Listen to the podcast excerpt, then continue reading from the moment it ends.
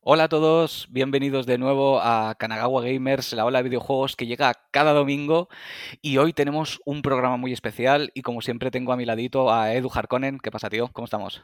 Hola, buenos días. De domingo siempre bien. Sí, los, los domingos, el Día del Señor, siempre lo, siempre lo llevamos bien, siempre estamos calmaditos. El Día del Señor es el día de podcast y hoy tenemos un invitado muy especial. Pero mucho, mucho. ¿Qué tal? ¿Cómo estamos, Pau? Muy bien, muchas gracias por invitarme aquí, como siempre. Siempre encantadísimo de hablar con vosotros. Joder, y un placer. Y es que teníamos, yo especialmente, muchas ganas de que se pasara Pau por aquí, porque cuando vino juntos con sus compañeros a presentarnos Tape, tuvimos una charla musical muy interesante y he tenido que decirle, tío, vente y hablamos de bandas sonoras de videojuegos porque nos lo vamos a pasar muy bien. Hombre, por supuesto, si es que además el tema, el tema siempre da para muchísimo y es una pena que se trate tan poco porque de verdad que, que hay demasiadas cosas que, que se pueden decir de, de, la banda sonora de los videojuegos y demasiados compositores y compositoras que han estado ahí al pie del cañón definiendo un estilo y un, un género que, que, realmente ha hecho mucho por, por la industria de la música incluso. O sea que, sí, además es verdad, porque hay muchas veces que hay bandas sonoras de videojuegos que son, hablando claro, la hostia, y en la crítica dicen, y la banda sonora está bien, y quizá te destacan el tema principal y, y, se olvidan del resto. Y la verdad es que es una lástima. O canciones que las escuchas y dices, hey, está el juego. De hecho, lo estamos comentando fuera de micro, de no sé si nuestros oyentes alguna vez les ha pasado, de que tienes que esperar al cartero, al repartidor o tal, y te pones un juego sin sonido, y se pierde toda la magia del videojuego y se pierde toda la ambientación porque es que la música es lo que te mete dentro del sonido. ¿Qué opináis? Hombre, es que efectivamente, es como, como también decía, eh, la música y el sonido son la, la, fuente más etérea de inmersión que existe. Y además, al ser tan difusa o, o, tener un canal tan directo también, pero a la vez tan, ¿cómo decirlo?, abstracto, es mucho más fácil que te haga que te haga meterte en el mundo virtual. Y ese es el, realmente el poder que tiene la música y el sonido. En el sonido y en un videojuego en general, normalmente lo que intenta hacer es darte esa, esa es, qué es lo verdaderamente importante o qué es el toque de realidad de estar tú dentro de ese mundo cuál es la ambientación que te está provocando. Si es, si es esa opresión de, por ejemplo, los juegos de miedo te la provoca normalmente la música y el, sonido. Esa sensación de que eres un héroe también te la provoca normalmente la música. Eh, son todas esas cosas. Es igual que, por ejemplo, siempre tengo un ejemplo de, de, que la música y el sonido te dan la veracidad de aquello que ves, porque al ojo se le puede engañar, pero al oído es muy difícil engañarle. Entonces es como, imagínate que de repente tienes un, yo tengo un martillo en la mano y dice, ostras, este tío me va a escalabrar en cuanto, en cuanto me pegue con él. Pero de repente escuchas que yo golpeo la mesa y suena como un muelle. Y dices, ah, vale, vale, vale, esto no es verdad. Esto, esto, me, esto ya me está diciendo, me está confirmando algo que yo ni siquiera podía pasar por la cabeza, que es esto es falso.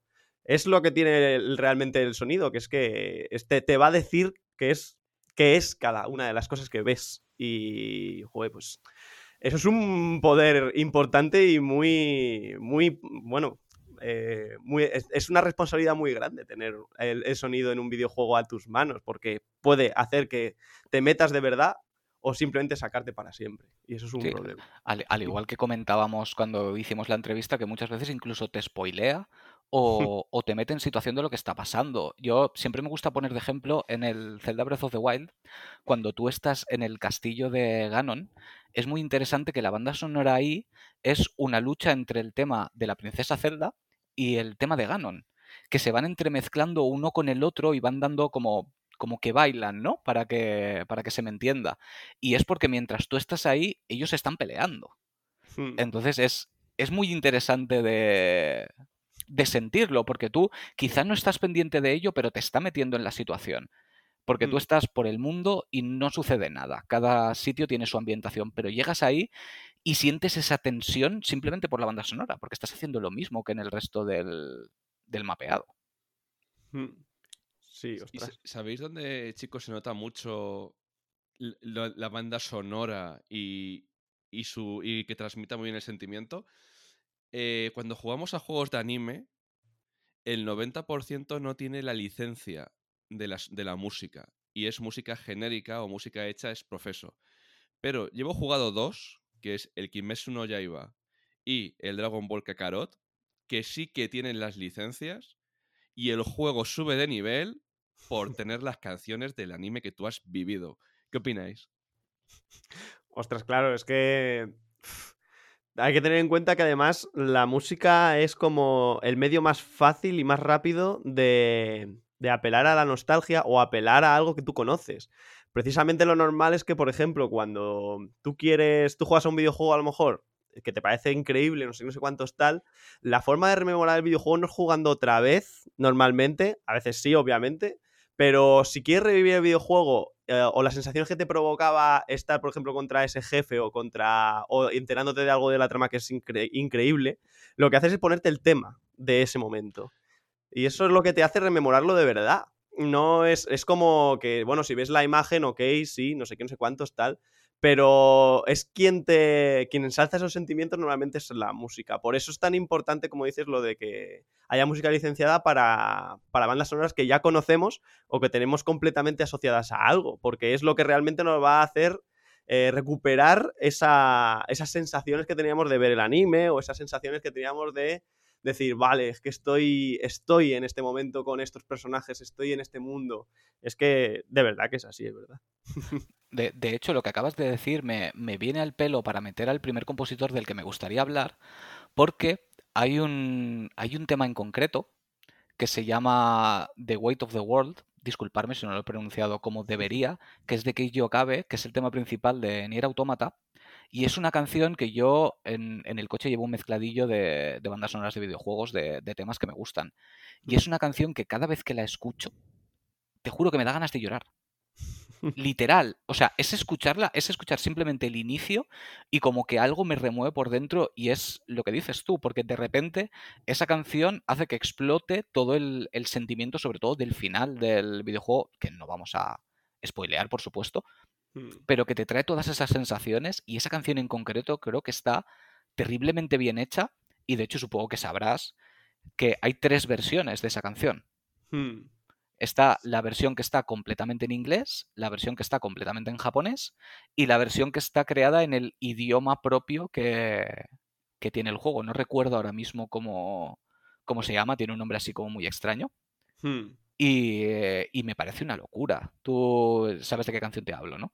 Sí, efectivamente. Si es que.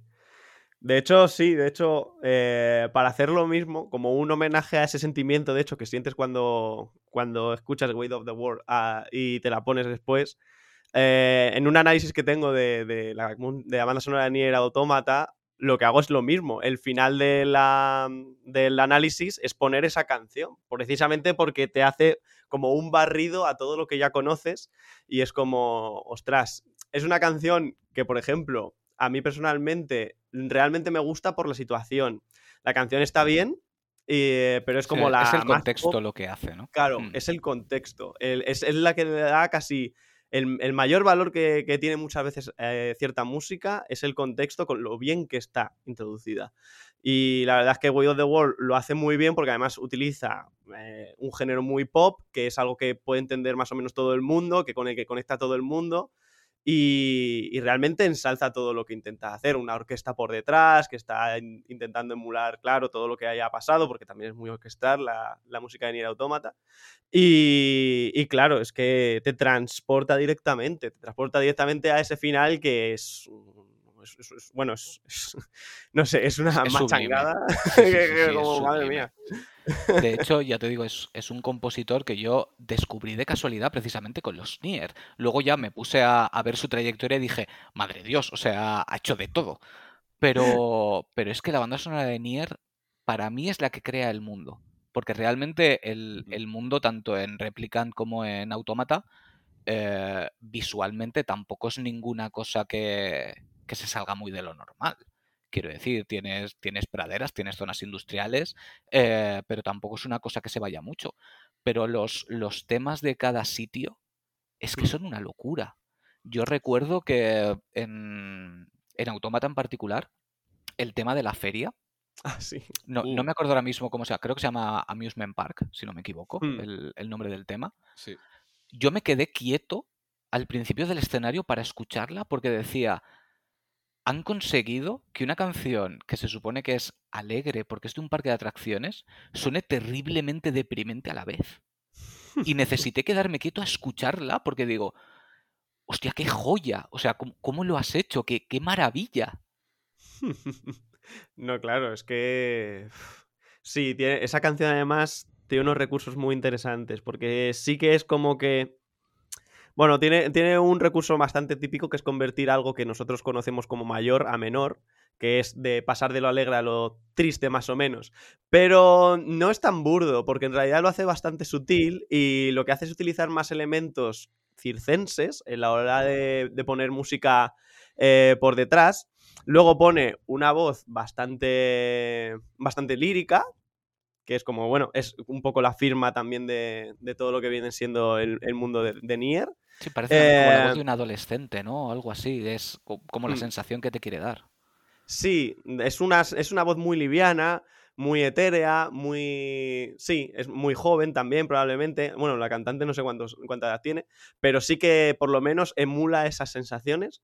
Y la verdad es que lo bueno que tiene es eso, que está trastocando todo el rato lo que se conoce como alfabetización musical, que es nosotros tenemos una serie de, concepciones culturales sobre la música de ciertos estilos. Pues claro, si tú escuchas unas cosas que son como muy circenses, ya te está transportando al mundo del circo. Lo que pasa es que se tergiversan de tal forma que trastocan esa alfabetización musical. Y dices, me siento incómodo porque yo conozco esto, pero no es lo que estoy escuchando. No es exactamente lo que me está transmitiendo. las sensaciones que me está transmitiendo no son las que espero. Entonces hay como una dicotomía ahí que, te, que básicamente te, te hace sentirte verdaderamente incómodo. Esa canción, por ejemplo, es que lo hace de una manera Sí, sí, lo, brutal. lo hace increíble porque además realmente ahí sí que es un todo lo que está sucediendo porque tú vienes de estar peleando con cualquier robot que te cruces por el camino, pero Hmm. llegas ahí y no te atacan. No, se están Ellos- pasando bien. Sí, ellos se lo están pasando bien, pero a la vez el ambiente es completamente deprimente. Sí. Entonces es, es un choque total y dices, ¿qué, ¿qué está sucediendo aquí?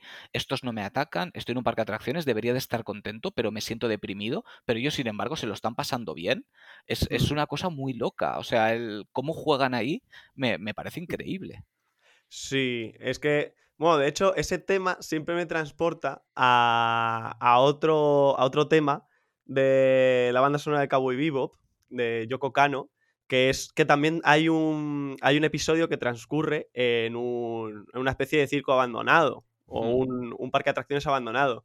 Y es prácticamente la misma idea. Lo que pasa es que, por ejemplo, Yoko Kano sí que mantiene el modo mayor y lo que lo hace un poco más incluso perturbador. Porque sabes que ahí está diciendo, vale, es que, esti- es que encima es alegre, pero la sonoridad que tiene, los instrumentos elegidos y cómo están eh, producidos son lo que te realmente, o sea, el timbre es lo que te está eh, diciendo que esto es- todo está mal.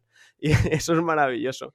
Pero sí, es, son, es este tipo de recursos que, que realmente, bueno, en el caso de Keiichi Okabe, realmente siempre intenta como, yo creo que siempre intenta realzar la naturaleza de lo que se está contando. No, o sea, no es como que está diciendo algo muy abstracto, sino que tú estás viendo a esos robots con las caras pintadas mal, haciendo, mm, bueno, están por ahí haciendo tonterías, pero luego en realidad son pobres almas que, que bueno, por no decir spoilers, mm, pero están reflejando lo que está pasando ahí de una, de una manera que está oculta, que luego tienes que descubrir y dices, ah, vale, es que está aquí esta otra cosa, y dices, ah, amigo, ya sé por qué toda esta gente está no sé qué.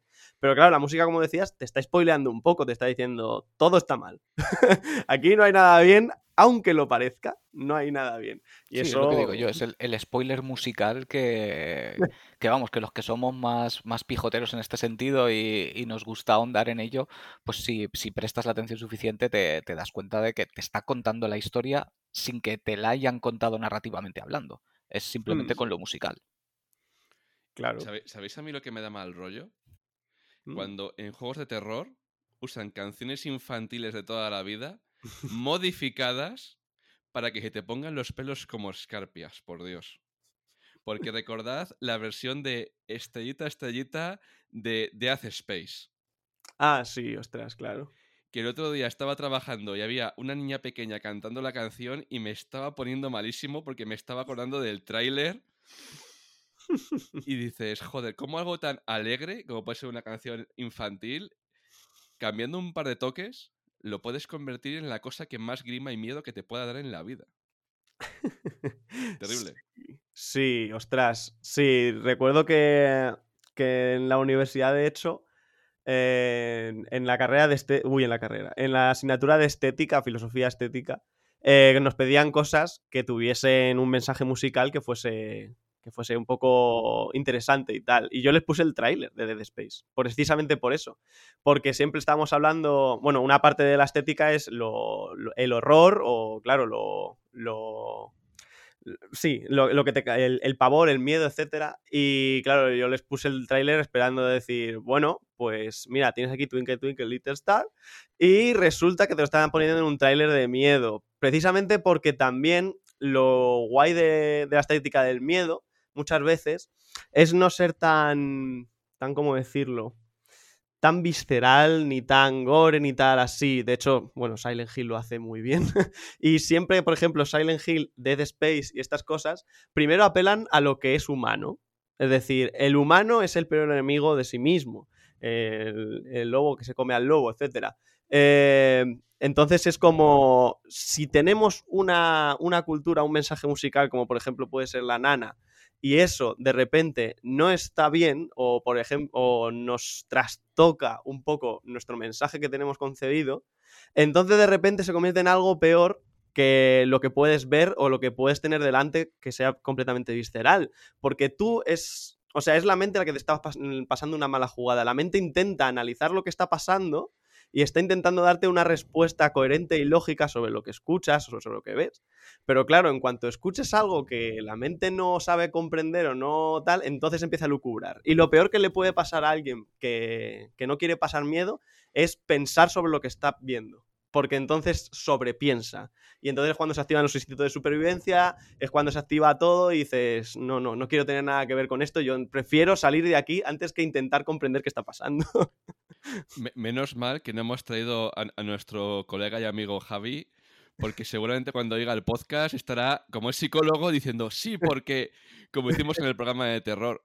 Y hablando de, de Silent Hill, que podemos hablar un poquito de Silent Hill, porque Carlos tiene ahí sí, una joyita en casa. Sí, yo lo estaba pensando, digo, acaba de decir Silent Hill, ha abierto un melón, o sea, ha abierto uno de, uno de los melones. Eh, vamos a ver, el señor Akira Yamaoka. Eh, yo, si te soy sincero, con el primer Silent Hill no le presté excesiva atención. Sí que me quedé con el tema principal, obviamente, porque es una preciosidad. Es imposible que no se te quede en la mente. Y, evidentemente, con el efecto de la radio, que eso es algo que ya se ha convertido en seña de identidad. Pero llegó el segundo. Ahí llegó el segundo. Yo eh, voy a tirar a lo más burdo, simplemente el, el, tema principal, el Laura's Theme, si no me equivoco, creo que, que se llama. Hmm. Que yo ya te dije en su momento que me dio la sensación de que en la banda sonora de Tape había un tema que estaba muy inspirado en ese. O al sí, menos es... yo vi unas referencias claras. O hmm. simplemente a, a Kira Yamaoka en general. ¿Qué, qué, qué te apetece contarnos de él? Te dejo total libertad porque es que me parece uno de los. Es que es uno de los maestros. A mí la, la calidad compositiva de ese hombre me vuelve loco.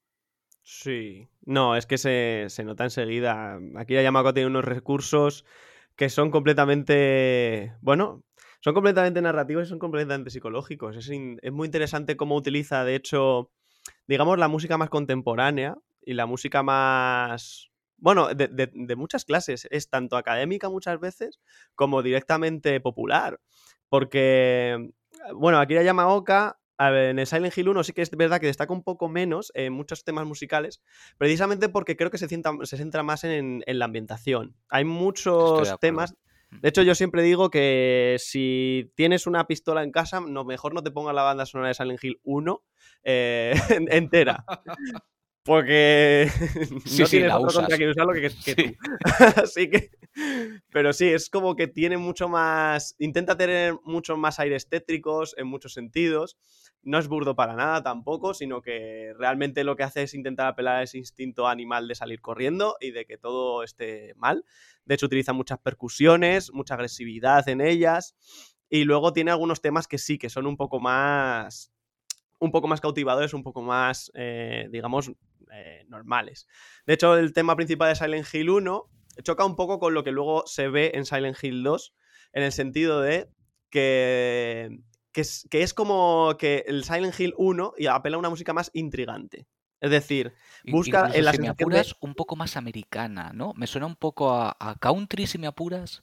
Sí, incluso eh, más que. Bueno, sí, es porque tiene influencias country, obviamente. Pero mm, incluso más que country te diría mafia. Porque sí.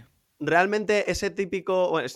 si, alguien ve El Padrino, o ve Los Soprano, o ve eh, típicas eh, películas y series de mafias, siempre hay como una especie de mandolina que, está sonando punteada, así como, mm, bueno, púa contra púa todo el rato, y que sube y baja, y que además mm. tiene como estos enlaces que son de semitonos. Ni, ni, ni, ni, y tiene de ese tipo de enlaces. Eso es lo que hace como la intriga. James Bond también lo hace, por cierto. Y. Sí, el tema principal de James Bond se basa en eso al final.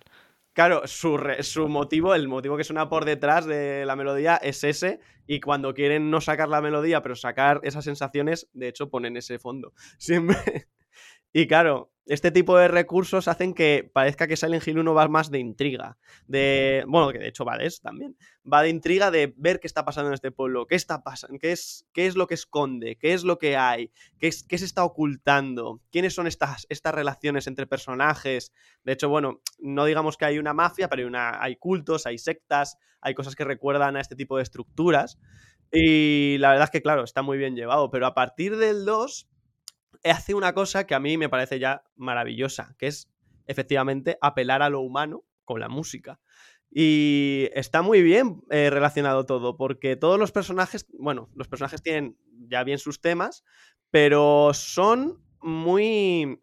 son muy propios. Son, eh, son la propia expresión de la narrativa, pero en forma de música.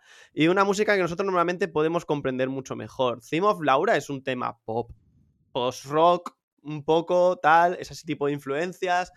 Y que de hecho tiene un violín que, a mí me gusta destacarlo por, curiosidad, que tiene un violín, una parte de violín que es el motivo del Señor de los Anillos. Sí,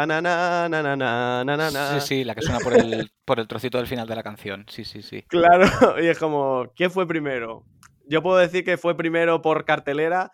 Eh, bueno, por cartelera y por sacar el juego, fue primero Silent Hill 2, si mal no recuerdo. No, salió en noviembre.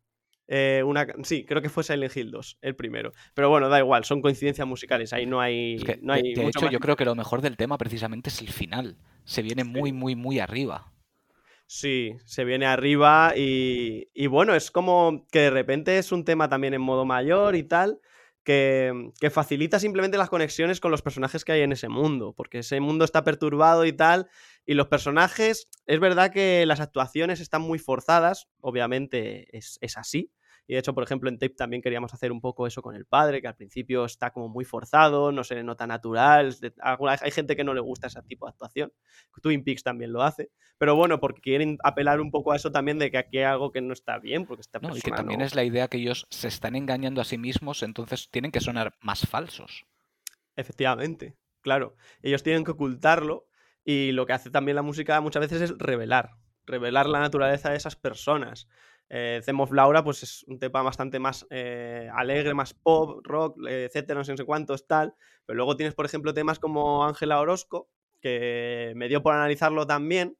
Y mis conclusiones es que básicamente te cuenta, te spoilea si supieses un poco del personaje antes de encontrártelo, eh, te spoilea todo su pasado a efectos prácticos. Porque son como, hay tres instrumentos sonando y uno de ellos es un piano en bucle eh, que no tiene muchas notas, pero hace unas notas sueltas. Luego hay, mm, hay una, como una cajita de música, un xilófono que está sonando. Y luego tienes un sintetizador que está haciendo como unas notas que se desdibujan en el aire. Y entonces, claro, dices, vale, si sabemos quién es Ángel Orozco, si sabemos qué es lo que le ha pasado, resulta que a lo mejor estos instrumentos y estos motivos tienen que ver. Yo, por ejemplo, eh, en mi análisis concluí que eh, la nota que se dibuja en el aire con sintetizadores significa básicamente niebla cerebral. Ángela Orozco no recuerda nada porque tiene bloqueados sus, sus, recuerdos, pero sabe que cuando se le acerca a un hombre, ella quiere defenderse. dices, ostras, pues ¿qué ha pasado aquí? Luego tienes el piano en bucle, que básicamente es un bucle mental. Es ella no quiere salir de ahí, no quiere afrontar sus miedos, quiere estar retenida en ese mundo y no quiere hacer algo como por ejemplo lo que hace Iria, que es intentar revelar sus recuerdos. Ella no quiere, ella quiere consumirse con ellos. Y luego tienes la caja de música, que la caja de música eh, o el sonido de caja de música y xilófono es algo muy infantil también. Es un sonido que te atrae un poco más a la niñez o algo por el estilo. Y claro, ¿qué le pasó a Ángel Orozco? Que todos los recuerdos que tiene oprimidos, todo ese bucle que no quiere salir, fue que cuando su padre, que su padre básicamente la violó cuando era pequeña. Entonces tenemos aquí el instrumento que apela a lo infantil, el instrumento que apela a la niebla cerebral y el bucle que le hace no querer salir de ahí. Y es como, mira, pues a lo mejor también hay una especie de narrativa bastante importante en este tipo de composiciones. Y es que aquí la Yamaoka normalmente lo borda. Lo borda de una forma impresionante. También, de hecho, los sonidos que suele utilizar él para el juego, porque él también es diseñador de sonido, él los saca primero de algo que es real. Luego ya veremos qué hacemos con ello. Pero lo primero es que tú puedas tener algo, como hemos dicho antes, eh, asociado a lo real. Esto yo lo he escuchado antes, no sé dónde, pero lo he escuchado antes, así que tiene que estar por el mundo. Pero está tergiversado, entonces tiene que estar por el mundo, pero es horrible. Entonces, esto está pasando, esto puede pasarme, esto puede atacarme. Eso es lo que hace muchas veces aquí Yamaoka con su música, con su sonido, que te dice directamente, todo lo que está pasando, este infierno personal, está pasándote.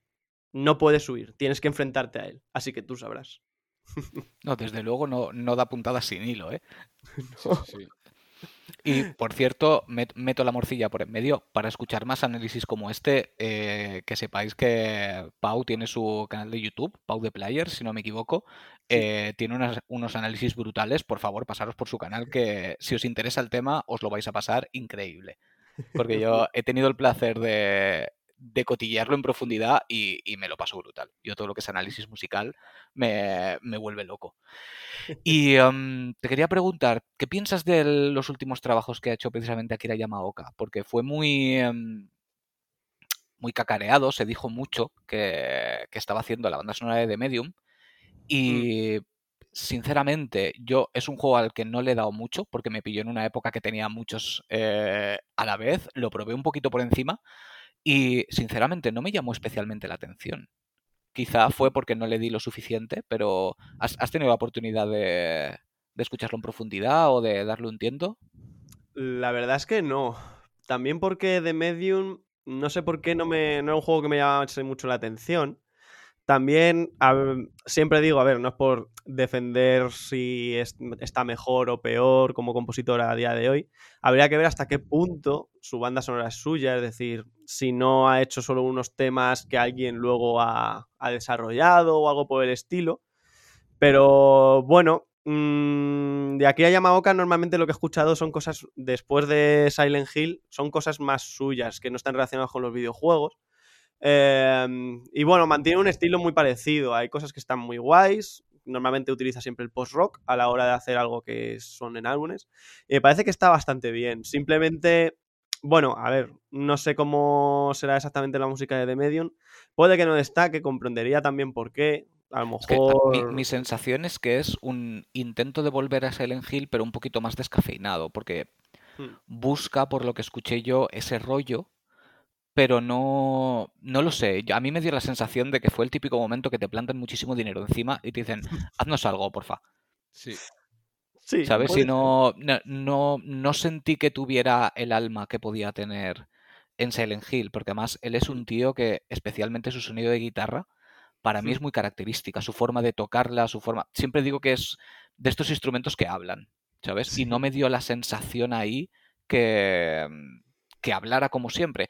Quizás lo que digo, o no estaba inspirado en ese momento o no le importaba tanto que tampoco le puedes culpar. Quiero decir, habrán proyectos que te interesen más que otros y te saldrá como te saldrá. Hmm. Yo os digo una cosa, eh, siempre que un artista, ya sea musical, eh, gráfico, de cine o tal, hace un trabajo por encargo en el cual no pone el alma, o sea, es en plan de, es dinero, me, tienes que hacer, por ejemplo, este cómic, me tienes que hacer esta película. Cuando él no, no, pone el alma y no se siente a gusto, se ve, suena o, el dibujo es incluso distinto. ¿Tú, Mm. ¿Tú, qué opinas, Pau? Sí, es que realmente tiene que ser así. A veces también nos olvidamos que los artistas son trabajadores. Y en primer lugar, no siempre vas a hacer el mejor trabajo del mundo, obviamente, porque no puedes siempre estar a la altura. También es una presión importante ya si tienes un renombre como Yamaoka o como cualquier dibujante de cómics, etc. Em, pero es cierto, ellos tendrán que coger trabajos que a lo mejor no les llaman tanto la atención porque tienen que comer y el dinero no es infinito, así que entiendo muchas veces que, que, bueno, sea un poco más decepcionante o que pueda haber este estilo de, o esta, esta forma de, simplemente trabajar, de, bueno, es dinero, eh, tengo que hacerlo, lo hago, mm, recurro a algo que ya tenía hecho más o menos para poder darle una salida y que la gente pueda identificarlo con mi trabajo, etcétera pero es verdad que puede ser que simplemente tenga que plasmar o tengan que trabajar. Y más allá de eso, pues claro, no se puede, no se puede excusar, pero tampoco creo que, que sea, a ver, lícito puede ser, pero no creo que sea tan... Mmm, no se puede exigir tampoco a esta gente que siempre saque lo mejor de sí misma. Es, sí, no, pueden es ser todo obras maestras una detrás de otra. Claro, como yo que sé. Yo sé que hay cosas de. hay canciones de Nobuo que no me gustan mucho, la verdad. O que después de Final Fantasy Miss Walker, pues tampoco hay cosas que me llamen tanto la atención. Pero bueno, luego a veces sí que saca temas que dices, hostia, esto sí, esto sí. Pero bueno. Vamos a hacer un inciso, porque si no nos van a colgar a los tres de hablar de Nobuo Uematsu porque si no, nos matan. O sea, si hablamos de música de videojuegos, hablamos del John Williams de los videojuegos. John Williams entendido eh, por sus leitmotivs, que yo no me acuerdo ni, ni, de lo que cené ayer, pero tengo en mi cabeza todas las putas bandas sonoras del Final Fantasy. De hecho, si me apuras casi, compararlo con Williams me parece de desmerecer a un hombre con una, una calidad musical acojonante. Que decir, él, él, él, tiene su propio nombre como para ya no necesitar ni, ni comparativas, ni muchísimo menos. Hmm. ¿Por, ¿Por, dónde empezarías a destacar a, a Nobuo? ¿Cuál es la banda sonora para ti más... No necesariamente la mejor, sino la que a ti más te ha llegado por el motivo que sea, o has necesitado más analizarla, o te ha, te ha tocado más el, corazón? Pues puedo decirlo de varias formas. Por, como jugador, diría que la banda sonora de Final Fantasy IX. Como músico, diría la, la batalla final contra Kefka. La banda sonora de la banda, batalla final contra Kefka. Y como musicólogo, Final Fantasy X y las tres, para mí, o la, la, la trinidad de las canciones que cuentan básicamente la narrativa de Final Fantasy X que están interconectadas entre sí y básicamente te están contando la historia. Entonces es como que siempre hay algo en la banda sonora de, de los Final Fantasy eh, que destacar. Es que, bueno, también estamos hablando de, de una serie de, de, videojuegos en los cuales todos se llaman Final Fantasy, pero ninguno tiene que ver con el otro. Tienen que ver en cuanto a mecánicas, tienen que ver en cuanto a, a lo mejor algunos sellos eh, o, o, vértebras que hacen que pienses en el mismo mundo, como vienen siendo los chocobos, vienen siendo... Eh, sí, ciertas invocaciones, o... Sí. Claro, pero luego cada una juega su papel. Eh, Por ejemplo, las invocaciones al principio, si mal no recuerdo los primeros Final Fantasy, eran simplemente magias poderosas. Y dices, ah, bueno, pues invoca a Bahamut porque es poderoso y tal. Pero luego a partir del 6 ya empiezan a tomar más eh, importancia. En el 8 son claves para directamente el guion del juego. En el 9 es una causa de la narrativa del videojuego y en el 10 son el propio videojuego. Entonces es como que cada una, cada Final Fantasy tiene su cosa y, o tiene, es, su, es su propia obra, más allá de que se llame Final Fantasy, y lo mismo pasa con la música. Porque sí que en Nobuo tiene elementos vertebradores también en su música, pero lo que le hace especial es la forma en la cual la abarca y cómo va siendo cada vez distinta. Es impresionante, por ejemplo, que Nobuo también sea una de las primeras personas que decida que va a utilizar una obertura prácticamente operística para eh, empezar el videojuego. Eso primero lo hace eh, el compositor de Dragon Quest, que ahora mismo no me sale el nombre, por desgracia. Em, pero lo hace por primera vez él y Nobuo hace algo súper interesante, hace un preludio. Eso no se había visto en videojuegos. Sí, el, preludio de todos los Final Fantasy, que es el tema casi más icónico de la saga. Claro, que es básicamente una serie de arpegios, eh, que, que, está emulando un poco también a, los estudios de Bach, que básicamente eso, eh, en Do mayor. Y es como, ostras, esta persona está trayendo una serie de cosas al videojuego que, claro, todavía no se habían visto. Y muchas veces incluso es como que, bueno, Zelda lo trae un poquito gracias a Koji Kondo, pero, por ejemplo, normalmente las máquinas arcade y los videojuegos de aquella época tenían una tonadilla inicial en el menú y luego tenían o no tenían nada. Directamente era silencio. Entonces, esta gente, no hubo para mí a la cabeza, aunque no fuese el primero, eh, convierte al videojuego en una obra de arte total.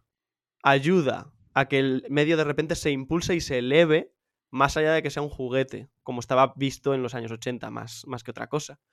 Entonces, de repente tienes un preludio, o sea, no tienes ni siquiera un tema principal visto, tienes un preludio. El tema principal, la obertura, suena después de un rato de jugar. Cuando ya terminas la primera misión y entonces se abre el puente hacia el mundo. Prácticamente en los títulos de crédito, aunque no es en todos, obviamente, cuando te sale ya el cartel de el Final Fantasy numerado, Efectivamente. Aquí, aquí voy a hacer apuntes.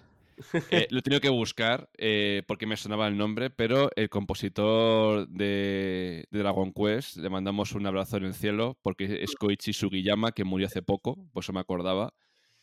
Hmm. Y estamos hablando de Final Fantasy y me estaba acordando del libro de la leyenda de Final Fantasy 1, 2 y 3, que tienen varios de, la, de los de papel. Yo no hmm. lo he leído, y, te cuento un poco eso de cómo pasó de ser eh, juguetes a, ser historias, a ser las historias que conocemos. Yo personalmente me quedo...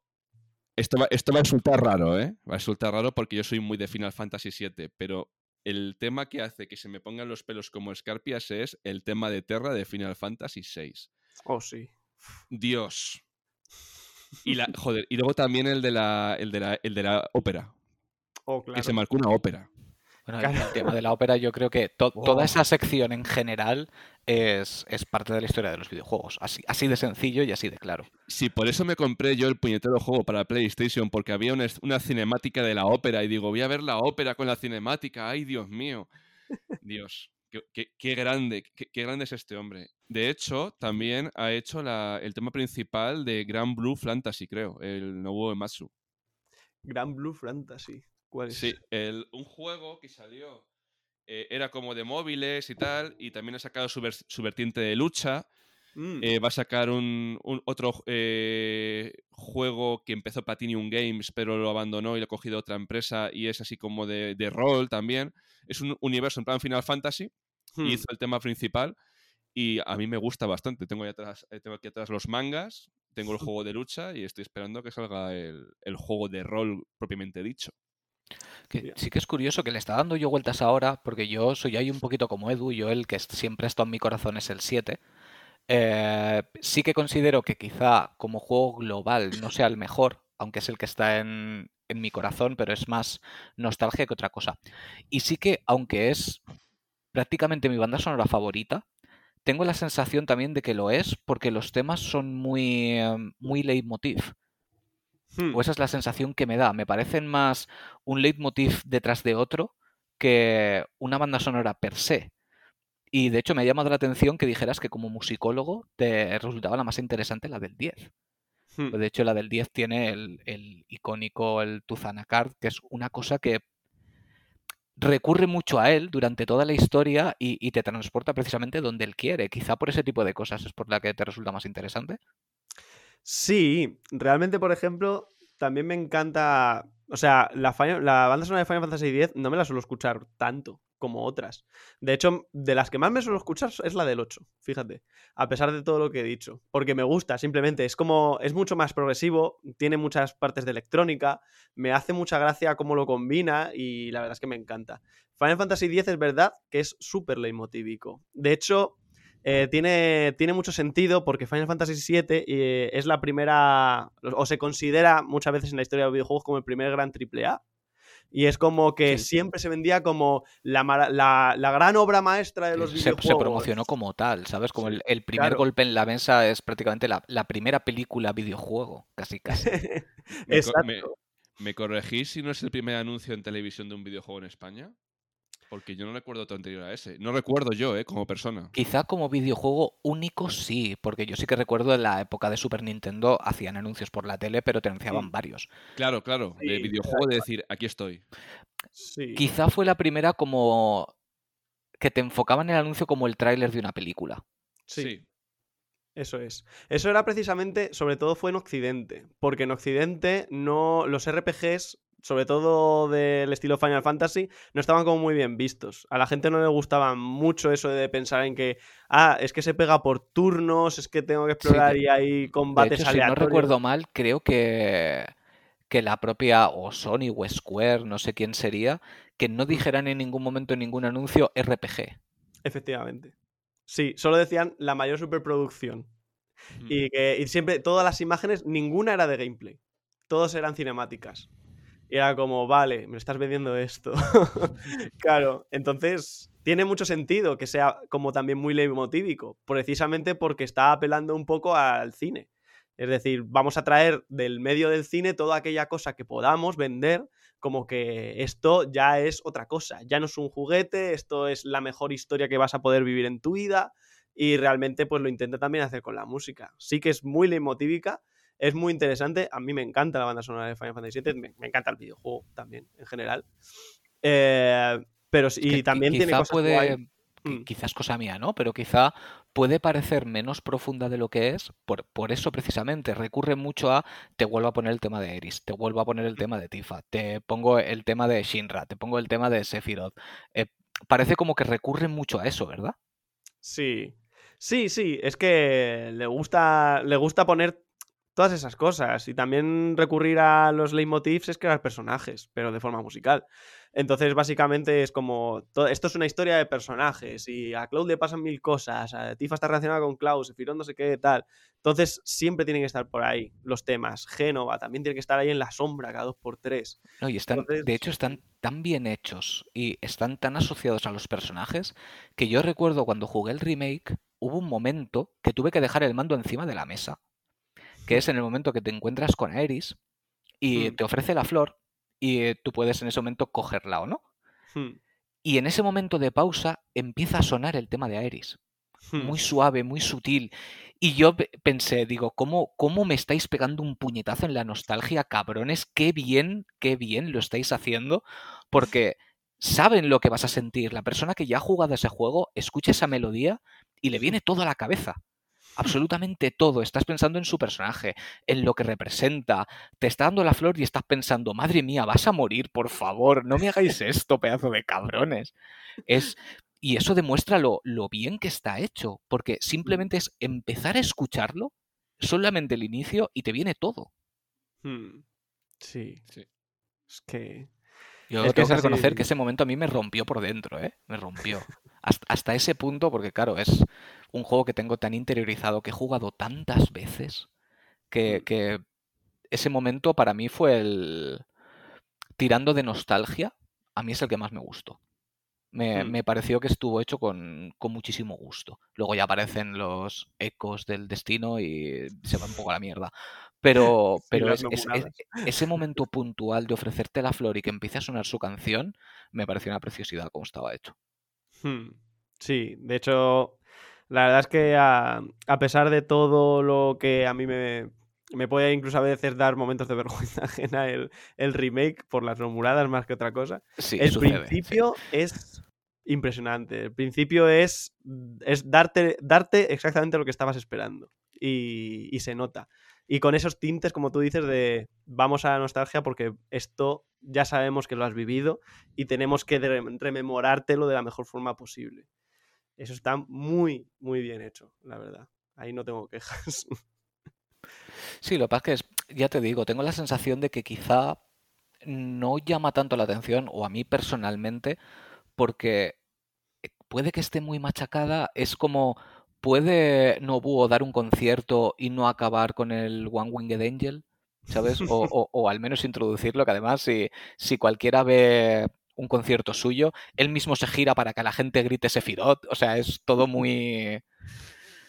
Claro, pero es que la gente es lo que quiere y se quieren levantar y lo quieren gritar y tal, entonces quizá puede que para mí esté, esté muy quemada, sin quitar ningún tipo de mérito, quiero decir. Hmm. Eh, aunque considero que, por ejemplo, como has dicho tú, la del 9 quizás sea la más redonda en general, pero no consigue en mí lo que sí que consigue la del 7. O sea, yo me pongo en casa, por ejemplo, tengo la piano colección del 7 y empieza a sonar el tema de Tifa y yo me deshago sobre la mesa. Sin, sin, sin ser un personaje que, mm, quiero decir, yo he sido más de Iris, lo siento, canceladme, eh, pero el, tema de Tifa también tiene un algo hmm. y sobre todo esa versión a piano en particular, es que me, me parece una preciosidad. Ese, ese disco en concreto es, es para enmarcar. Joder, sí. Sí, es que está muy bien manejada. Es que, de hecho, una de las cosas. Nobuo tiene muchísimas cosas buenas, eso es, lo, eso es lo interesante.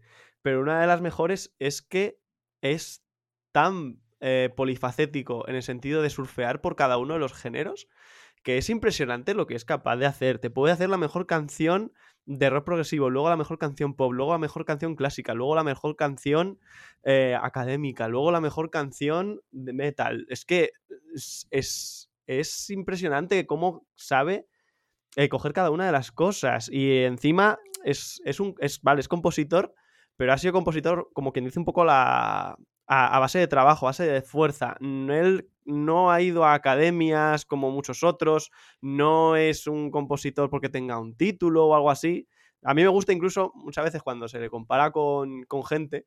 Me acuerdo que en el TFG, que mi TFG es la banda sonora de Final Fantasy del 1 al 10, y porque básicamente es historia de música de videojuegos, em, es como eh, compararlo para mí con, con Verdi. Precisamente porque tiene unas mismas connotaciones. Son gente que simplemente le encanta la música, trabaja con la música, quiere dedicarse a la música, hace todo lo que puede para ello, intenta eh, igualarse a los grandes compositores y resulta que consiguen ser el mejor, básicamente. Y saben manejar las emociones, los leitmotivs, saben manejar cada una de las escenas con un tacto y con una forma de hacer las cosas que es que obviamente es eso, que estabas nombrando el tema de Tifa y ya se me estaban erizando los pelos, porque estoy recordándolo en mi cabeza y es como, como una cosa tan simple como una subida y bajada de, dos intervalos puede hacer que de repente yo estalle. es, impresionante. Y ahora, si me lo permites, te voy a poner en un pequeño apuro. Quiero que me digas tres temas de Nobuo pero no necesariamente los mejores, sino temas que tú consideras que son especiales por algún motivo, porque mm. representan muy bien el personaje, porque crean un leitmotiv precioso, porque te inspiran a el lugar del que es el tema. Dime, dime tres que consideres tú que merezca la pena ser destacados. Hmm. Vale, estaría... Mm, no sabría si, si tengo que decir o sea, ¿digo temas mejor o simplemente la canción? Como quieras, como tú quieras. Lo, eh, tres que tú destaques. Es que, por ejemplo, para mí, eh, canción, lo que pasa es que contiene muchos temas, pero canción mm, de las más impresionantes que tiene Final Fantasy y la música de videojuegos en general es eh, el tema de la batalla final de, de, Final Fantasy VI de Kefka, Dancing Mad. Es. Estoy de acuerdo. Una, es una sacada de todo impresionante. Es una suite de cuatro piezas que se enlazan temporalmente según tú vas derrotando al jefe final.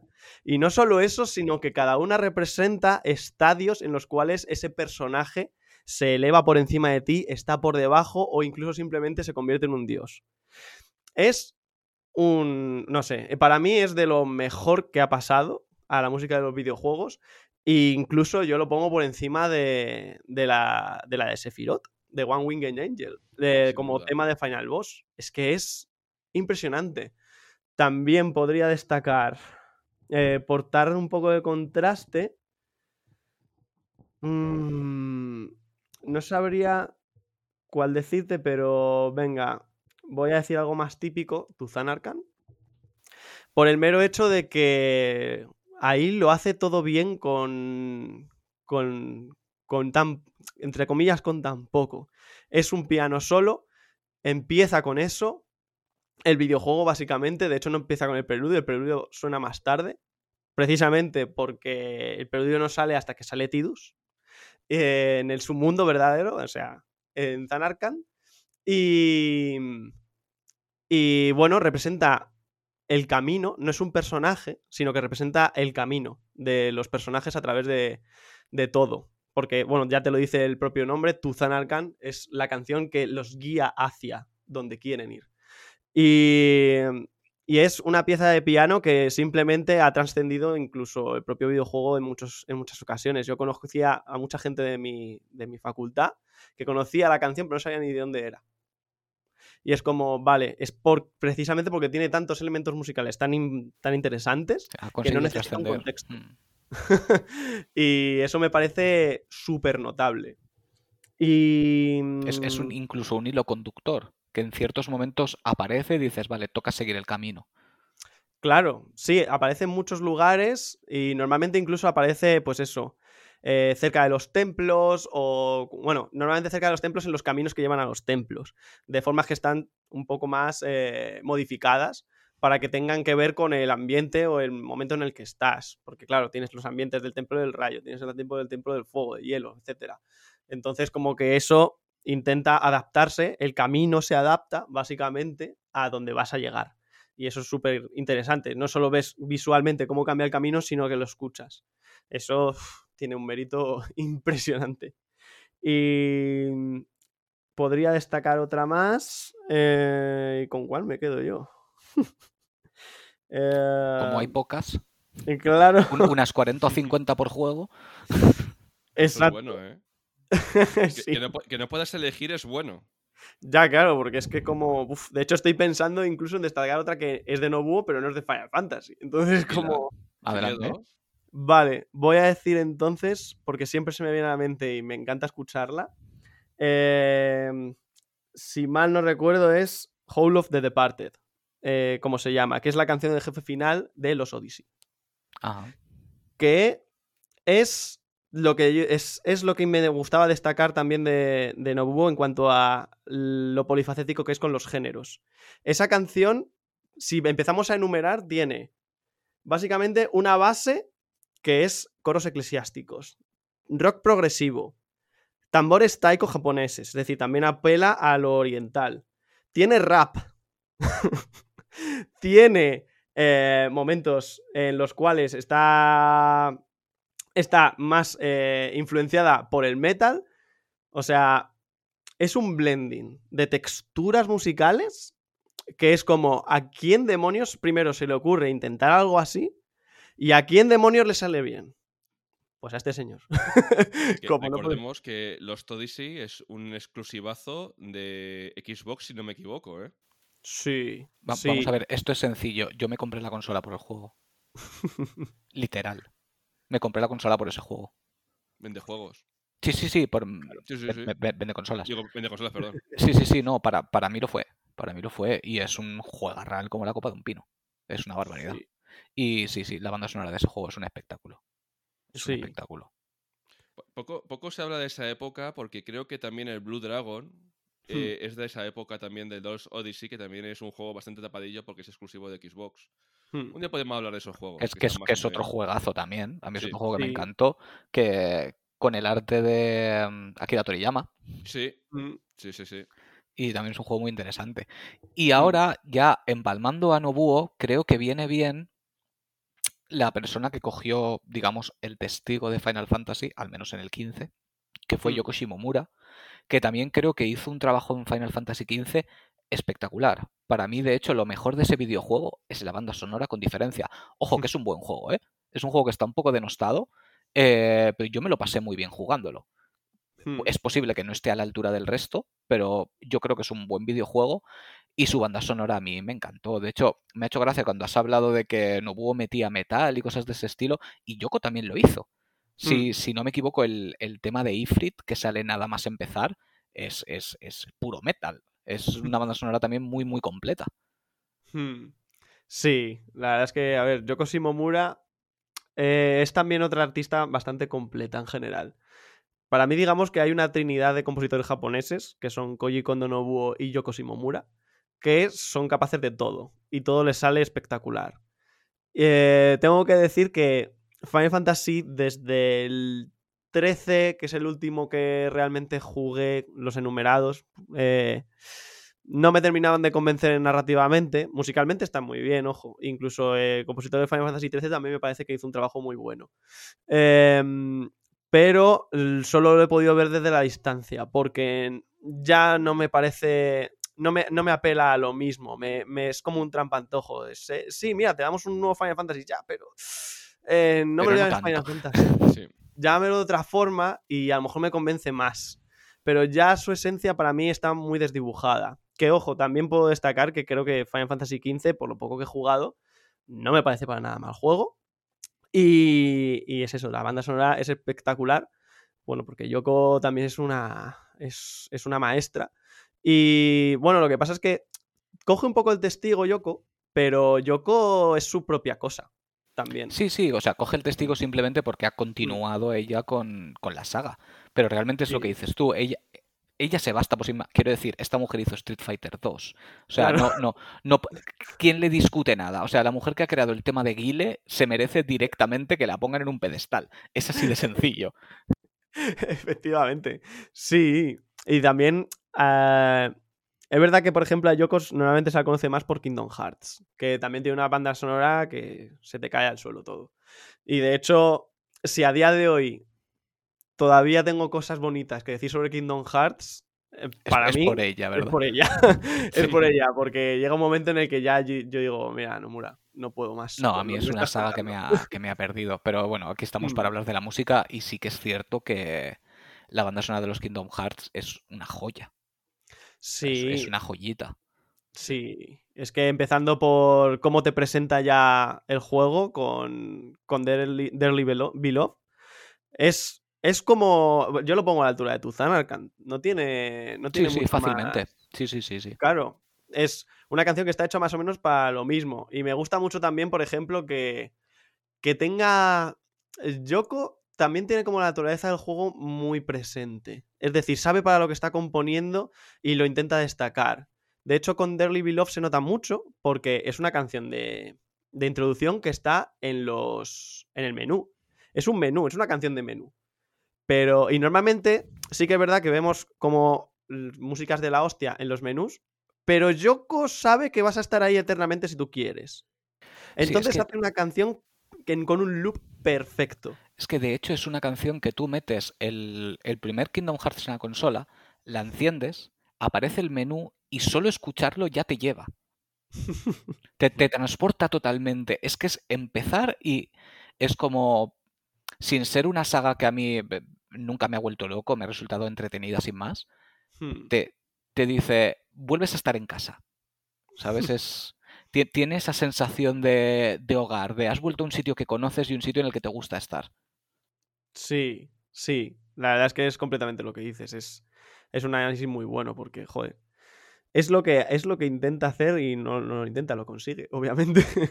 porque, bueno, luego, claro, ves todo lo demás y dices, ostras, es que viene, viene por estos derroteros. Y bueno, eh, bueno, y, estaba intentando destacar Kingdom Hearts para decir que, que, Street Fighter 2, de hecho, me parece que hace un trabajo mm, en muchos aspectos más espectacular que en Kingdom Hearts, aunque se la conozca por Kingdom Hearts. Pero, pero sí, es que. Vamos a ver, es que quien no conoce todos los temas de Street Fighter 2. Todos, todos. Todos. O sea, yo, yo siempre destaco el de Guile o Gail, si lo queréis pronunciar bien, porque es mm. el que más me gusta y era mi personaje y es un tema como muy, muy trayero, ¿no? Muy icónico, pero es que todos, es que ese juego es que es una barbaridad. sí, es que además tiene me encanta lo del tema de, de, Gil porque, porque, bueno, aparte del meme, que me parece maravilloso, es que es verdad, o sea, es que cierta, es que es como Gail, que es el personaje americano por excelencia, eh, ¿cómo es posible que pueda hacer una banda sonora para ese personaje que encaje con efectivamente la, cultura de aquel momento sobre todo, de las películas de acción occidentales directamente sacadas de Hollywood o directamente sacadas de América. Sí.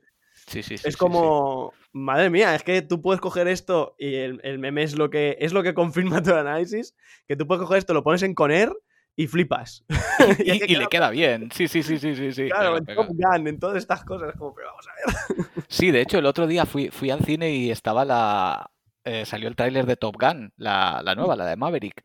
Y Sí. justo lo pensé, digo, sonaba en mi cabeza el, el tema de Guile. Digo, es que le quedaría perfecto. Cuando están los aviones volando por todas partes, se lo pones y queda bien. ¿me, me estoy patinando yo o en la pantalla de Gail el pavo que está con las gafas de sol, el piloto, no es una coña al personaje de Top Gun? ¿El Pues está con la fácil. rubia? Puede pues serlo. puede ser, ¿eh? Puede serlo porque están los aviones detrás. O sea Sí, que. sí, sí, sí. Que por cierto, estamos hablando de juego de rol, estamos hablando de compositoras. Y si digo World of Warcraft, ¿qué pasa? Ah, bueno, claro. Está nuestra querida Einar Nun. eh, que, joder. no sé, yo fíjate, soy poco jugador de Blizzard. No tengo como mucha experiencia y de hecho en World of Warcraft nunca me quise meter porque sabía que no iba a salir. Entonces, Lo, lo- lo mismo digo, aplicádmelo a mí, exactamente igual. Entonces. Sí, pero, pero es como que a veces eh, hay, hay muchas, hay muchas formas de destacar a los compositores de videojuegos, pero es cierto que, bueno, por, por unas cosas o por otras, la historia de la música en general no hace un flaco favor a las compositoras. Y tenemos un elenco impresionante, vivo sobre todo, que es lo más importante, haciendo música de videojuegos, como Einar, que básicamente es una directora de orquesta impresionante y que ha hecho todo lo que ha podido tocar Blizzard, desde World of Warcraft, Hearthstone, a Overwatch, a, a todo, y que tiene una serie de orquestaciones que además se adaptan mucho a los mundos en los que, está, en los que estás inmerso. Porque la verdad es que no he jugado, repito, no he jugado prácticamente nada a World of Warcraft, pero sí conozco su música. Precisamente porque me hace, me hace estar en esos mundos, esa, esa música, sin haber estado nunca sin haberlo visto, sin haberlo tenido en los mandos, bueno, en teclado y ratón. Pero es como que tiene una concepción orquestal, mm, aunque es mucho más occidental en muchos sentidos. Bueno, que los compositores japoneses también, sobre todo de videojuegos, cogen mucho de occidente ya. Pero, pero es como la mirada de occidente hacia el propio occidente. Es mucho más, es mucho más eh, cinematográfico por así decirlo. De hecho, si hay alguien a quien comparar en cuanto a cinematografía y videojuegos, antes que a muchos compositores japoneses, destacaría a Einar. O destacaría a muchas de las que hay por ahí. Y me gusta poder, por lo menos, destacar que existe gente como Einar o como Winifred Phillips también, que es la compositora de God of War y la compositora de Little Big Planet, que, que son gente que, que bueno, que ha hecho una serie de cosas en el mundo de videojuego que, que parece que no están. Pero realmente, de hecho, Winfrey Phillips ha- saca sus propios libros de, sobre musicología de videojuegos. Y es eh, muy interesante sus análisis. O cómo ella Lo- interpreta. Luego me los dices que me los apunte o, o dilos Sí. por si hay alguien interesado, porque yo Ah, eso lo voy a comprar de cabeza. ya estoy abriendo Pues- la aplicación de Amazon. Sí, por ejemplo, eh, se llama A Guide Composer to Video Game Music, si mal no recuerdo, el de Winifred Phillips, que es básicamente la musicología vista desde ella, que no es musicóloga, pero es compositora de videojuegos. Entonces da una visión más de cómo ella cree que funciona eh, las, las texturas musicales que se han ido a lo largo de los RPGs. De hecho, ella destaca también a Nobuo. Hay unas, unas páginas dedicadas incluso a Final Fantasy VII y también a World of Warcraft, eh, destacando a Einar. Y también ella, por ejemplo, pues tiene una, una interpretación muy interesante y, y visceral sobre, sobre la música griega, por así decirlo, o lo que nosotros interpretamos como música griega llevada a God of War, algo que es completamente... Bueno, no se sale de los cánones de la narrativa griega, me refiero, pero sí que lo ves. Ya ves cómo Sí. le sacas el ojo al cíclope. Y entonces es como, vale, está. Tiene, tiene una fuerza su banda sonora que es, que es la que te hace que te enerve un poco la sangre y seas capaz de plantarte o, reemplazar los sentimientos por los de Kratos. Y digas, vale, es que soy. Me tengo que cagar en todos los dioses sí o sí. Eso es maravilloso. Pero sí, hay. No sé. eh, hay una serie de compositoras que también, de hecho, en Japón antiguamente las, los primeros compositores de videojuegos fueron mujeres, prácticamente todos, en la época de los 70 y en la época de principios de los 80. De hecho, eh, Capcom tenía una división de, música y sonido y eran todo mujeres. Y eran las, que hicieron, por ejemplo, los Rockman, eh, o sea, Mega Man. Eh, hicieron también música para los Castlevania, que existían en aquella época, muchos otros juegos. Pero básicamente ellas inventaron un poco la estructura del chiptune. Pero, pero casi nada acabas de decir, ¿sabes? Mega Man y Castlevania. Sí, sí, sí. O sea, tonterías justas. Y bueno, vamos con Street Fighter. Claro. Pac-Man también. Bueno, Yoko Shimomura también estaba por ahí, obviamente. Que es luego la que más destaca, porque luego tiene una trayectoria de, de videojuegos como mucho más representativa, mucho más, mucho más palpable. Pero claro, es que todas esas personas fueron las que dijeron cómo iba a funcionar la música de los videojuegos, sobre todo al principio, sobre todo a partir del chiptune. Ellas son las que eh, se, eh, se ingeniaron para programar por primera vez música para videojuegos a través de las ondas de los chips. Y eso es lo que hace que dé una sonoridad y además crean un nuevo género, el chiptune, que luego se utiliza y trasciende más allá de lo que viene siendo el videojuego. O incluso se utiliza en videojuegos ya mucho más modernos, como Undertale, Lisa, etcétera, que, que básicamente están rememorando la, primera capa musical que existe sobre los videojuegos que la hicieron ellas. Y es, muy interesante ver sus, trayectorias y que incluso, no sé si fue, eh, hay, hay, documentales eh, sobre ellas eh, que no sé si eran de Red Bull o alguna marca así que tenía un programa especial dedicado a música y una vez hubo un programa acerca de ellas y la verdad es que estaba muy bien. Tengo que, si os interesa, lo busco y os, pongo los, enlaces. Porque es muy interesante. Luego lo, pondremos también, lo retuitearemos con el podcast del programa y así para cualquiera que pueda estar interesado en ver ese documental, que yo voy a ser el primero porque no lo conocía, para que todos puedan acceder. Sí, es que muchas veces también eh, sobre todo me gusta destacar esto porque siempre sé que se habla de, musicología y, feminismo, etcétera. Y intentan destacar también, bueno, se rememora mucho eh, compositoras del pasado y eso es genial, es impresionante.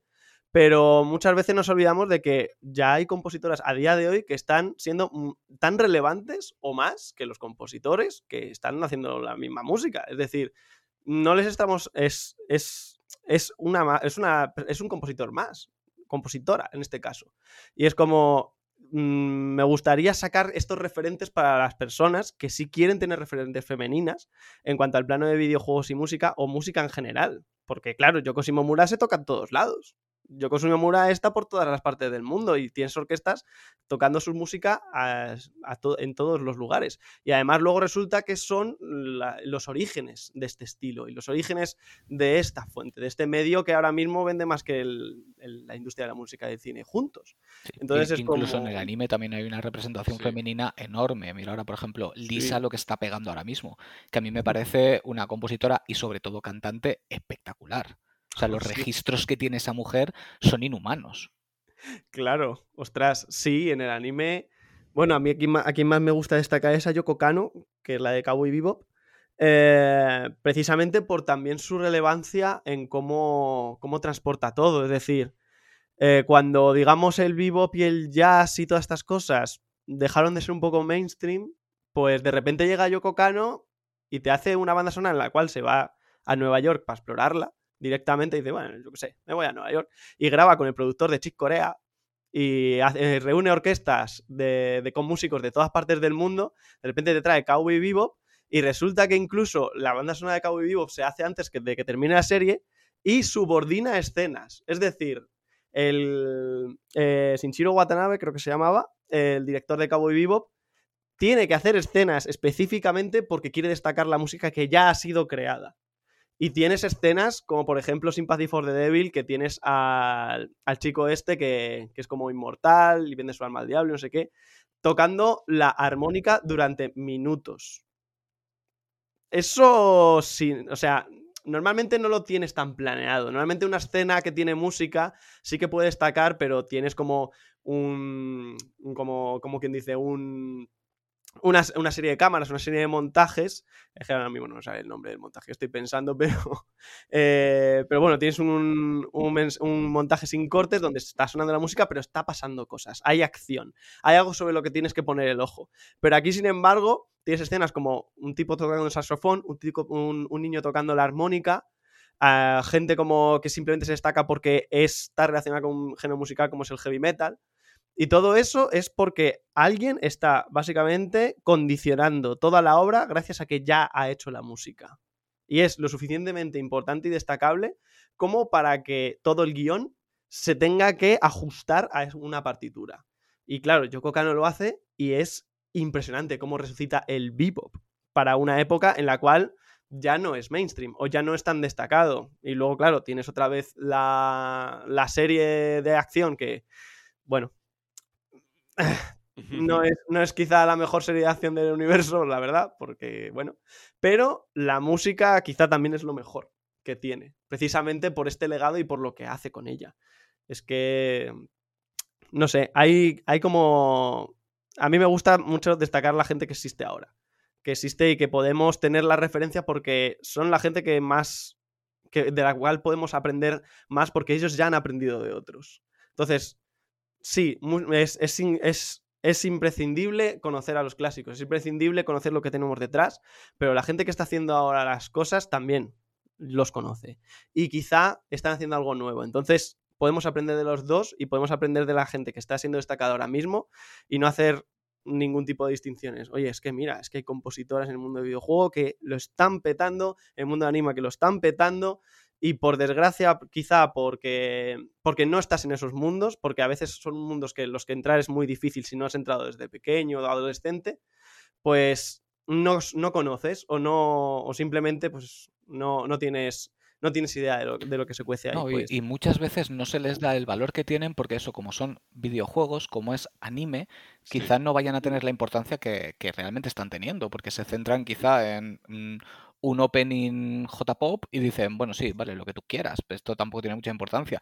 Y sin embargo la tienen, porque una cosa mm. que tienen especialmente los japoneses es una calidad compositiva que da miedo y son canciones que a priori parecen muy sencillas, pero te paras a analizar las estructuras y son una locura las cosas que llegan a hacer. Es que es increíble. Que dices, ah, pero si es una tonadilla de nada. No, no, no, no.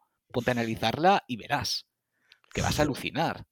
Yo tengo una pregunta ahora, porque estoy un poco callado porque os estoy viendo a los dos que estáis como dos titanes de la música hablando, pero me ha surgido la duda.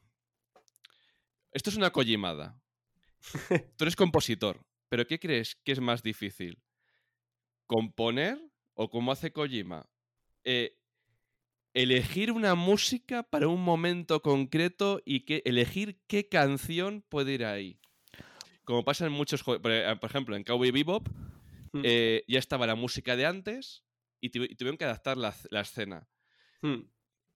Elegir una canción concreta Sí, para una eso, escena. En, en, Death Stranding es una cosa que a mí me ha flipado, porque es verdad que. Ahí está, nos, directamente ni siquiera sé si tiene música original propia, no lo sé, no, no la he analizado en exceso. Sí, pero sí que tiene, es cierto que él. Kojima un poco destacable. tiene mucho gusto para elegir, sobre todo en ese videojuego en particular, las canciones adecuadas en el momento adecuado y le da las importancia, la, la importancia que merecen, porque te pone el Mm. título de la canción y el compositor, para que Sí. te quede claro lo que está sonando, que me- me parece una barbaridad, me parece precioso. Sí que es cierto, muy, Mm. muy buena pregunta, tío. Sí, sí, la verdad es que es una pregunta muy interesante. Y no tiene. Bueno, tiene fácil. Tiene una respuesta eh, simple, pero no sencilla ni fácil en realidad. Es. Puede ser un ejercicio, por lo menos teórico, al mismo nivel. Eh, componer algo nuevo que elegir exactamente cómo vas a llevar el ritmo a través de la música que ya existe.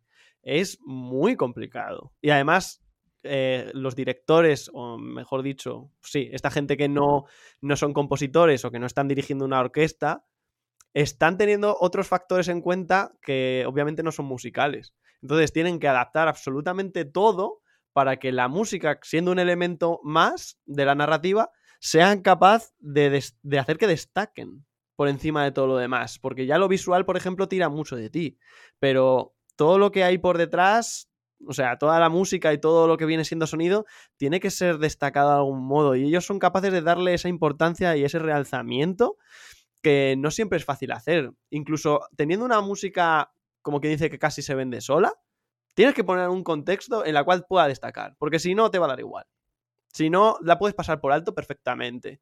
Yo conozco bandas sonoras que no me han llamado la atención en, el juego, pero luego las escucho y digo, coño, pues esto es la hostia. O sea, ¿cómo es posible que se me haya pasado desapercibida? Precisamente porque en el conjunto, la visión holística, la música no estaba dentro. Estaba como un elemento, pues como quien pone a mi planta herbáceo por aquí por detrás. Pues, pues no destaca. Está ahí y ha formado parte de todo eso, pero no son capaces de darle esa relevancia. Y Kojima en ese sentido, pues bueno, la gente les, por ejemplo, le suele decir que es un, es un director de cine frustrado, pero para nada. Eh, yo creo que es un diseñador de videojuegos muy inteligente y muy capaz de... Bueno, es un genio, básicamente. Eh, aunque nos ponga vídeos en, Metal Gear Solid 4 de una hora, pero... o, de hora y media. o de hora y media.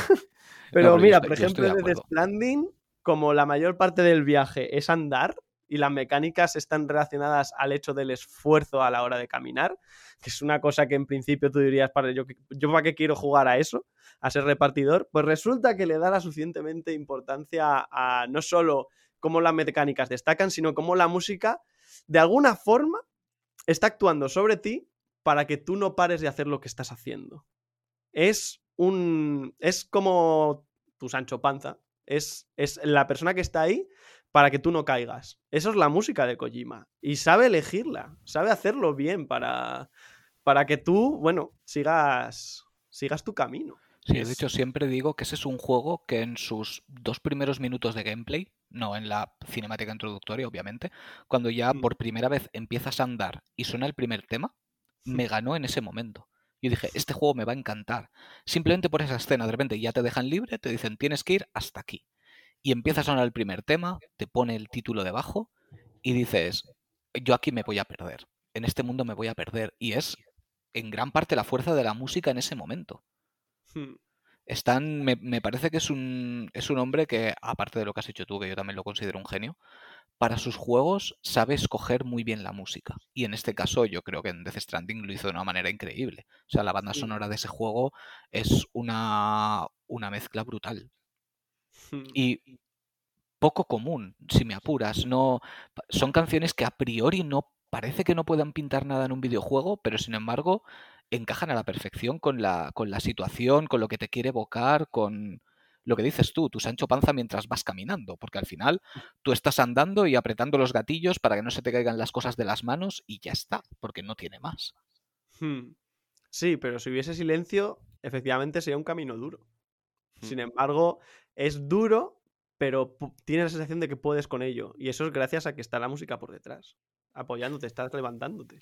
sin embargo, luego tienes juegos como Breath of the Wild, que tienen muchos momentos de silencio, pero claro, te intenta evocar otra cosa. Quiere que te mm. centres en el sonido de la hierba, en escuchar los pajarillos, en hmm. la, sensación ambiental, porque claro, el andar ahí no es duro, es eh, hmm. ir de una zona a la otra. Claro, sí. Incluso ligeros toques de piano que suenan de vez en cuando, que parece que estén aislados, pero están perfectamente puestos para que te destaque algo, te llame algo la atención. Te... No sé, también es una banda sonora que se criticó mucho mm. y precisamente por eso, porque decían como que era muy silenciosa, mm. eh, pero creo que potenciaba lo que quería potenciar, de hecho. Sí, es que bueno, también a veces nos olvidamos o o la gente muchas veces que critica de esta forma las bandas sonoras, dice, no, es que no había ninguna obra destacable. O sea, no hay algo que me haya parado a escuchar. Es como, bueno... Parece que, esperen la canción popera icónica que puedan poner el reproductor siete veces en bucle. ¿E-, ¿Están pensadas para que las escuches o están pensadas para que estén de fondo mientras tú camines? Hmm. Las canciones. Sí, muchas veces incluso están pensadas para que sean una parte del juego más en el sentido mecánico o en el sentido de la narrativa. Es decir, pues porque hay silencio en Breath of the Wild muchas veces o porque hay pianos minimalistas que de vez en cuando aparecen por ahí. Pues nada más ni nada menos es que estás en un mundo que supuestamente está devastado. Que, que esperes que haya música como en Skyrim, que esté aquí arriba todo el rato porque es una eh, epopeya épica de la, de la leche, con dragones y con tal. Pues no, estás prácticamente solo en el mundo. Eres alguien que se acaba de despertar, que no conoce el mundo que le rodea, está desolado y hay unos pueblos marginales que, bueno, sí, a lo mejor están más o menos bien, pero ha habido un cataclismo. la, la consecuencia a un holocausto o a algo que es completamente devastador es el silencio a efectos prácticos. Todo se tiene más o menos que callar, eh, por dar también la importancia a ese contexto. Porque si tú, por ejemplo, es eso, eh, ves a alguien morir, pero con una música épica, dices, oh, es un héroe, es no sé qué, es no sé cuántos. Pero si lo ves morir en silencio, con un sonido de una bala o con el sonido de una espada atravesando un pecho, es como, ay Dios, esto es muy importante. Acaba de matar a una persona y esa persona ni siquiera ha tenido un momento para destacarla. Es así de fugaz la vida.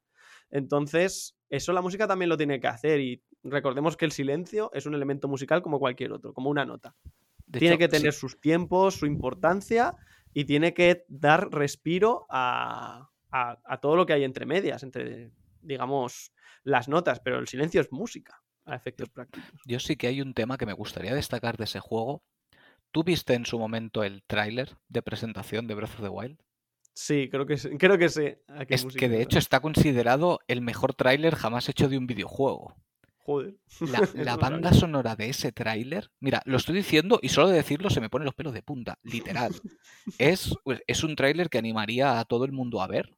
Hmm. Eh, de hecho, yo en su momento veía hasta reacciones de gente viendo el tráiler porque además es la primera vez que se oyen voces, nunca se habían oído voces en un Zelda y ahí ya dicen frases, notas que el juego va a estar doblado, pero mm. el tema que suena durante todo ese tráiler es lo que está diciendo tú ahora. Ese tema sí que está arriba, sí que es de epopeya épica, es una barbaridad, pero luego el, videojuego en sí pues ya es más minimalista en ese sentido, pero creo que es justo lo que necesita ese juego.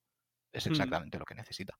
Pues estáis hablando de, de música que es como alta cocina, y yo os voy a hablar de un Big Mac, que me vais a dejar de hablar en cero coma, pero una banda sonora que he disfrutado mucho, mucho, muchísimo es la del juego de Guardianes de la Galaxia. Porque son temazos de los 80 y están bien metidos. Y joder, macho, es, es que es oírlo y cuando tienes el ataque especial te pones a reproducir la canción. Me ha encantado, me ha encantado. Es, es casi un Guitar Hero, si me apuras. Sí, es una gamberrada, pero me gusta muchísimo.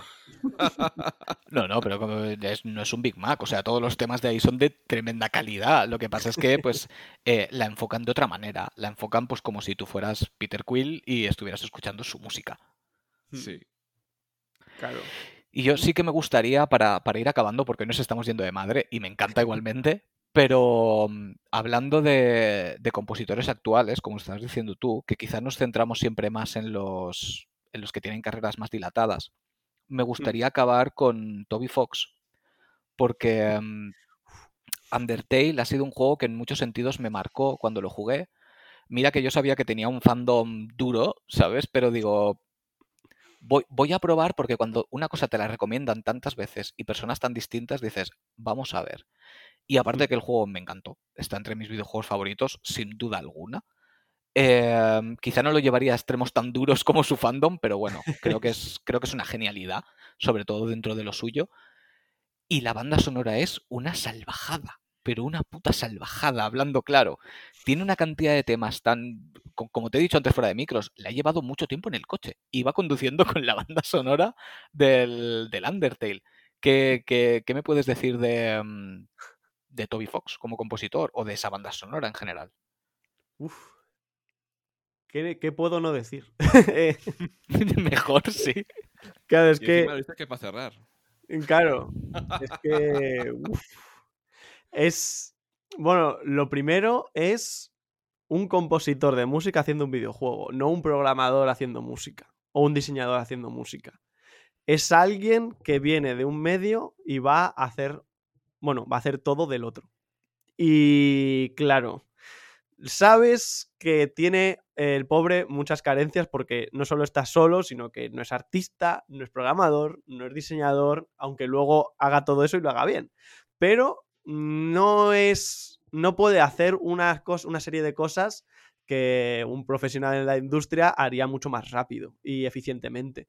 Entonces, claro, si lo piensas de esta forma, es un compositor haciendo un juego, tiene mucho sentido que efectivamente lo que esté supeditando todo sea la música. Y lo que vaya a destacar, por encima de muchas cosas, vaya a ser la música. Precisamente porque es su forma de poder narrar, de poder contar las cosas de la forma que, que es más eficiente para él. Si él sabe componer y sabe contar cosas de forma musical, tiene que usar ese medio. No le queda otra. Igual que para Kojima es el cine, más o menos, la cinematografía, los montajes, etc. Ostras, pues para este señor Toby Fox tiene que ser la música, sí o sí. Y lo que hace es magistral, eh, precisamente, bueno, aparte de porque la forma de hacer leitmotivs que tiene es... es que cada canción es un leitmotiv, es, un espectáculo. Y son canciones que dices que, ay, si es una melodía muy tonta. No, no, no, no, no. Para nada tiene muchas cosas detrás y tiene muchas connotaciones que incluso solo puedes saber si haces las típicas machangadas de cogerlo y pasarlo por Sonic Visualizer y, y trastocarlas y no sé, no sé cuántos. Como por ejemplo esto típico de, de que cuando estás haciendo la ruta genocida, de repente dejan de aparecer enemigos, pone But Nobody Came y suena una cosa muy extraña, suena como un ambiente muy tétrico y tal. Y tú puedes decir, vale, mola mucho, está muy bien metido, es un tema muy tétrico y, refleja un poco lo que está pasando en este mundo. Pero claro, luego lo llevas a otro plano y resulta que si los tiras, bueno, lo contraes, mejor dicho, en este, en este caso, a un 500%, contraes la música y pum, ves la forma de onda y le das a play, pues es el tema de Flowy. ¡Ostras! Hay más narrativa incluso en este sonido o en esta música que no podemos saber a priori, porque nadie, nadie, nadie lo puede saber. Nadie puede saber que eso es así. Pero te lo llevas a otro plano y está diciendo, vale, tiene más significado incluso del que yo podría llegar a pensar.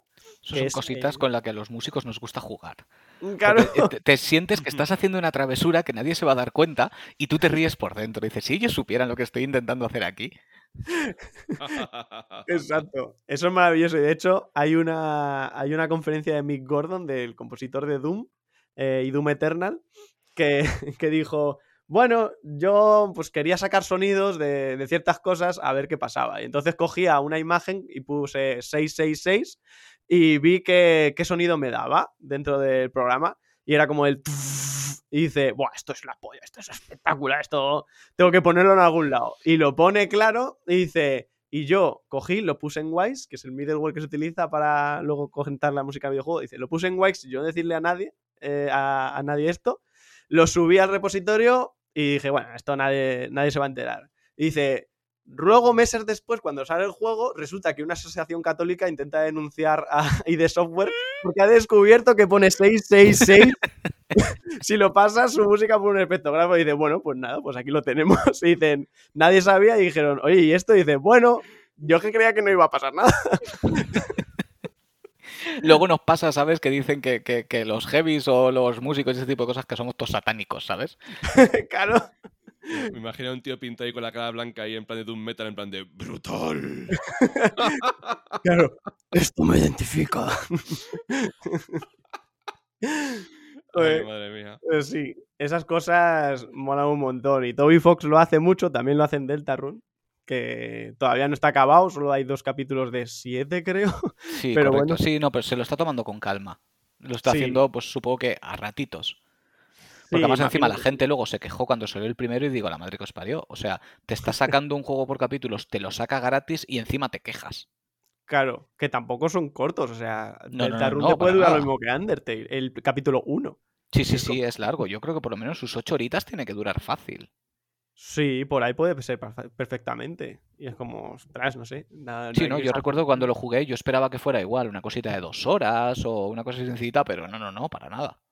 No, no, tiene sus cosas y, y, ostras, ya si te haces un análisis musical solo de lo que hay ahí, ya hay tela. Ya solo de ese cacho del videojuego es como, ostras, aquí ya hay mucho que destacar.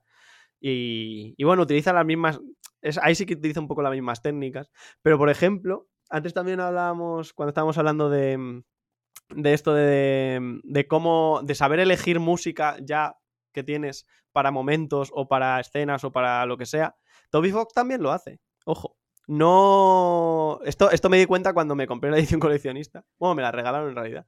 Eh, y venía con una, con una libretita con las partituras, muy, muy pequeña y tal, y venían algunas destacadas. Pero lo más interesante es que venía con las notas de Toby Fox. Entonces, te ponía, por ejemplo, que eh, Bone Throws, creo que se llama, o no sé cómo se pronuncia exactamente, el tema de, de, de Papyrus. Eh, temazo. Eh, por cierto, decía, esta canción no la hice para Undertale. Esto era otra cosa, pero luego la encajé aquí. Y es como, ah, vale. Y luego resulta que sigues viendo partituras y te pone, no, esto era para otra cosa también, esto era para un room hack, esto era para no sé cuántos, tal. Y dices, vamos a ver, o sea, ¿cómo no se tira nada? no se desecha nada. genio. Claro. Sí, pero es que el tío hace, dice, bueno, pues yo me creo mi propia música, mis propios leitmotiv para Undertale, pero es que los leitmotiv van a salir de, de cosas que no estaban preparadas para Undertale.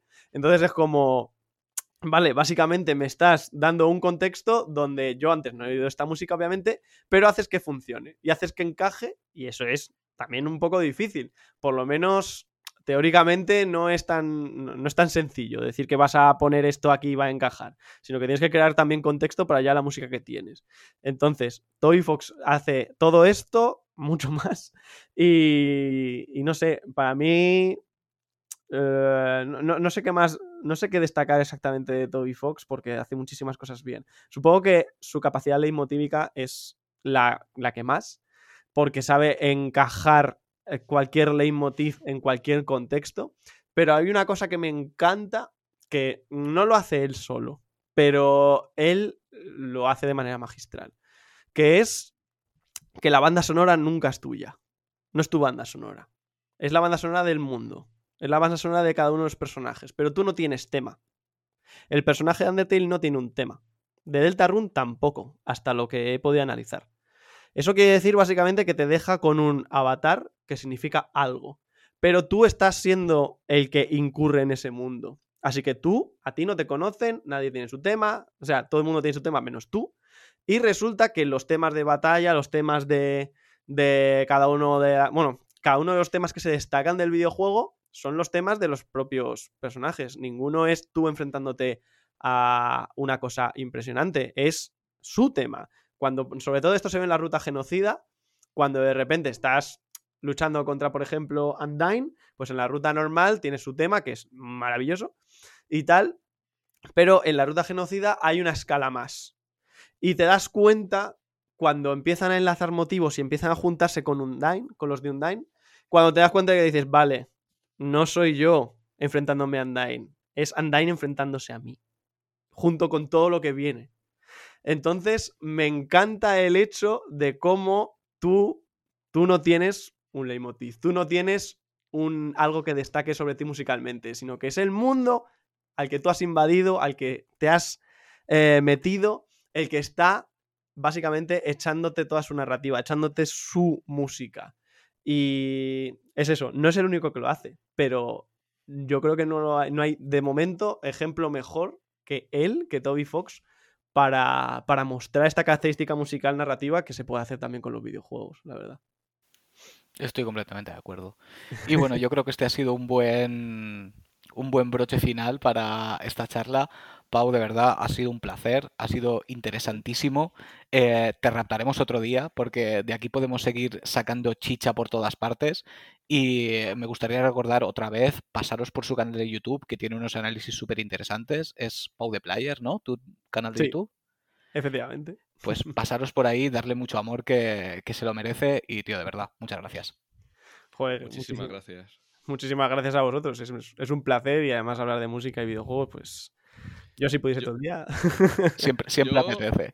Yo quiero hacer una reflexión. Hemos hablado mu- de mucha música. ¿A vosotros os ha pasado que todas las canciones que hemos hablado las teníais en la cabeza? Sí, sí, Eso es que eran buenas canciones. totalmente. Totalmente. claro. Si, es que es hablar de esto y ya la tienes en la cabeza, ya te está pasando aquí y dices, ostras, qué bueno. Por eso, por eso se te erizan los pelos del brazo a, cada uno de nosotros porque estamos escuchando esa música, no porque la nombremos, sino porque adiós, ya está, todas las sensaciones.